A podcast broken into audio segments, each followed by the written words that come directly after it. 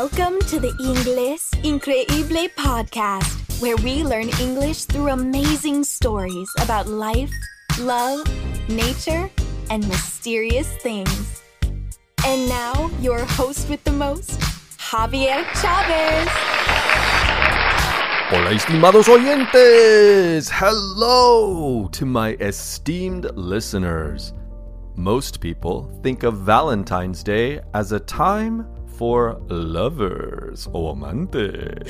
Yes! Although the history behind the origin of Saint Valentine is murky or turbia, That's awesome. most people attribute it to a saint in Rome that was beheaded for helping Christian couples marry. Although Saint Valentine had an unfortunate end, today Valentine's Day continues in the United States as one of our most upbeat and fun holidays. Yes! We celebrate Saint Valentine's not only as a time for lovers, but for all of our beloveds, or the people we love, such as family and friends. It's a time to let our beloveds know we love them, are thinking about them, and appreciate them, usually with small gifts. In a moment, we'll count down the top five ways we celebrate Valentine's Day in the United States. Five, four, three, two, one. Number five, decorations. In the weeks before Valentine's Day, you will see decorations in stores, offices, schools, and homes of hearts, little pink teddy bears, stuffed animals, or peluches, balloons, or globos, roses, and other things that are red or pink. People will post signs that say love or kiss me. People might hang garlands or guirnaldas with hearts and X's and O's. X's and O's, X y O's, represent kisses and hugs. Red and pink are the colors of Valentine's Day, and you will see them everywhere. Number 4 Cards. According to the Greeting Card Association and Hallmark, people in the United States exchange more than 145 million Valentine's Day cards every year. Only during Christmas do Americans exchange more greeting cards. It is a custom in U.S. schools to have a Valentine's Day exchange of cards. Elementary school children, es como escuela primaria, often buy a pack of cards and give one to each of their classmates. Grandparents, uncles, and aunts often send cards to their grandchildren, nieces, and nephews. Number three, candies.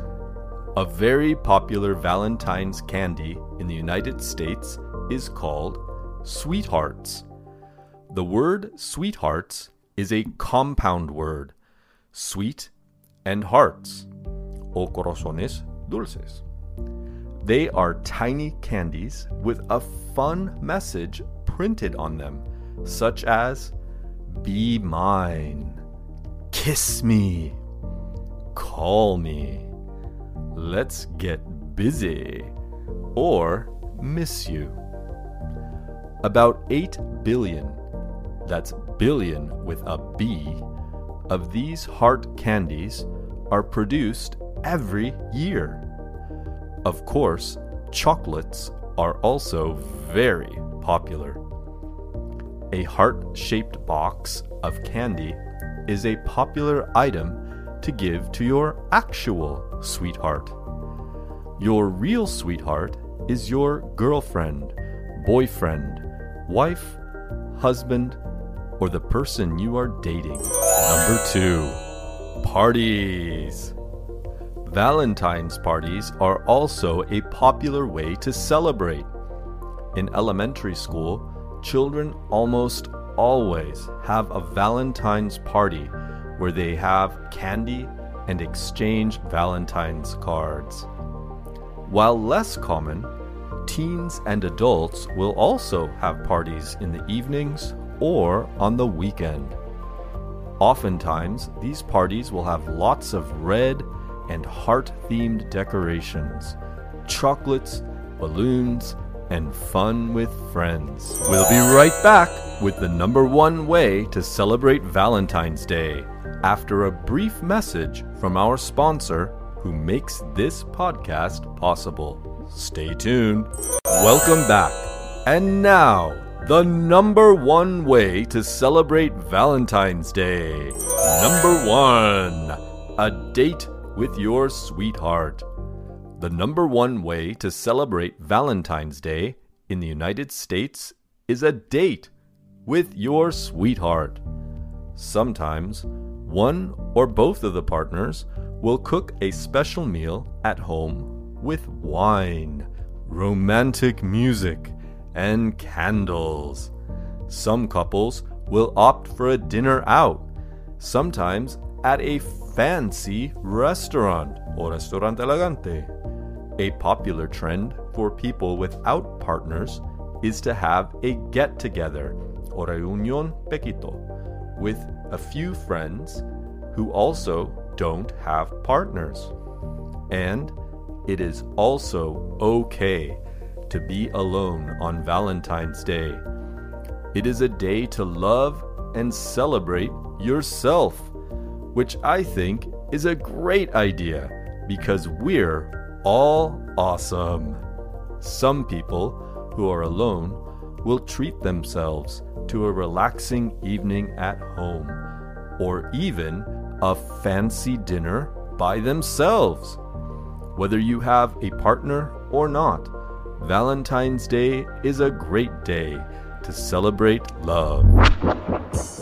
Want to test your English listening and speaking skills? Now's your chance in our quiz show segment. Here's how it works Javier will tell you a fact from today's story. Then, he will ask you a question about it. If you can, try not to think too much. Just respond quickly. Thanks for playing and good luck.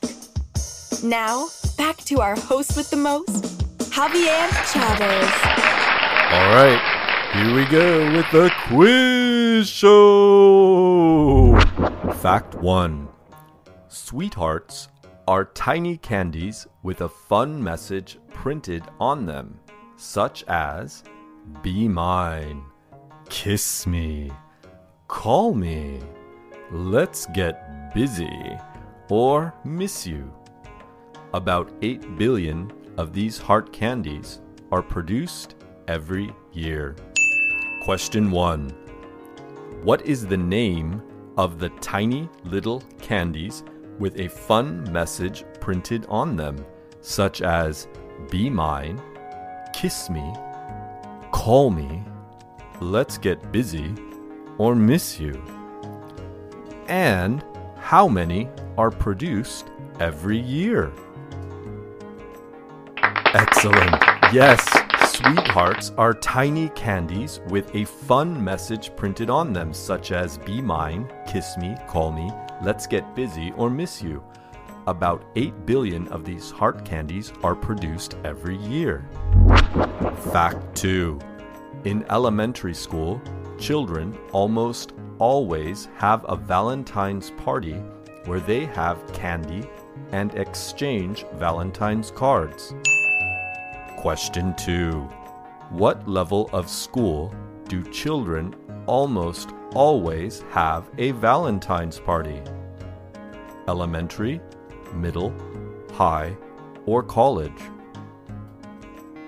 Great job! In elementary school, children almost always have a Valentine's party where they have candy and exchange Valentine's cards. Fact 3 Grandparents uncles and aunts often send Valentine's cards to their grandchildren, nieces, and nephews. Question 3. Who do grandparents, uncles, and aunts often send Valentine cards to? Awesome!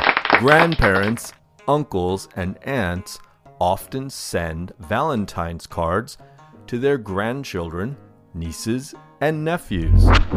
Vocabulary bonus question. In English, the word sweetheart means your girlfriend, boyfriend, wife, or husband. It is a compound word, meaning it is actually two words put together. What are those two words and what do they each mean? Great job. The word sweethearts is a compound word. Sweet and hearts. O corazones dulces. Thank you for making Inglés Increíble part of your day. We have reached the end of this episode. I hope you have enjoyed listening and speaking English with the Inglés Increíble podcast. Ask me a question about English by leaving an audio message at inglesincreible.com. We might feature your question on an upcoming podcast or video. Please support us. Follow the Inglés Increíble podcast on Spotify. Subscribe on iTunes. Give us a great review and five stars. Visit Inglés Increíble for more high quality resources for learning English. See you soon and have an amazing day. Thank you. You are awesome.